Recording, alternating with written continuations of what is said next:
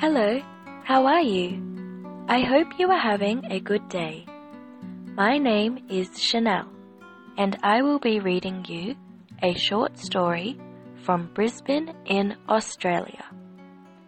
Harry's Family. Harry is my best friend. He is a student and he is the youngest child in his family. His mother is an actress and his father is an actor. His brother is an engineer and he goes to work by bike. His sister is a salesperson and she goes to work by bike too. What is Harry going to do this afternoon? He is going to buy an English book with me. Thank you so much, Chanel. And this is Shane. I'm going to help you with some of the words you may have difficulty with. The first thing I like to share with you is here is a word. His mother is an actress and his father is an actor. First of all, let's have a look of the word act. Act 有几个意思，一个是行动、行为，一个是演戏。Act one, Act two，这个呢也是呃，有的时候它的意思是第一篇、第一个动作、第二个动作。当他是演戏的时候，act。在这个字的后面加上一个 o r，就变成 actor，actor，actor，它指的是男人。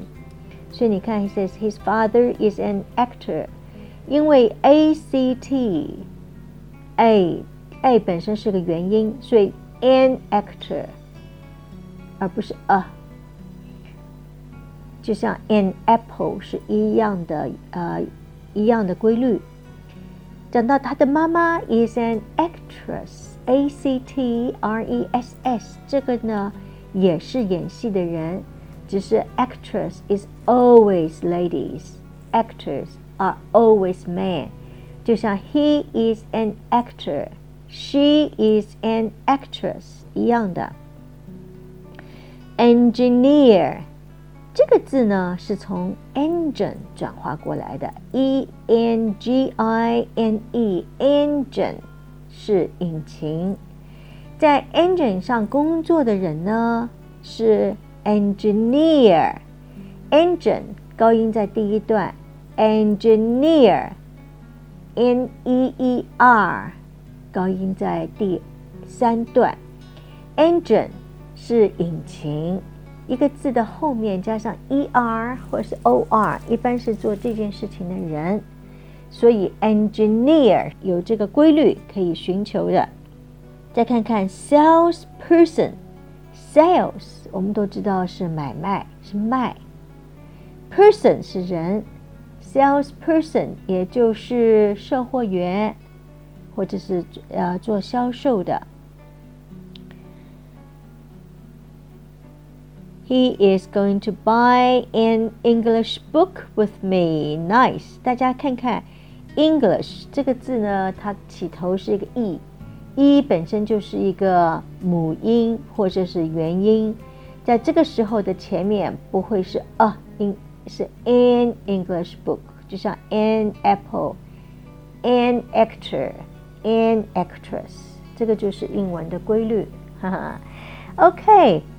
Um, I hope you enjoy this story and remember, this is to help you improve your listening skill. And please do read out aloud. And I sure hope to see you tomorrow. Remember, practice makes perfect. Ciao.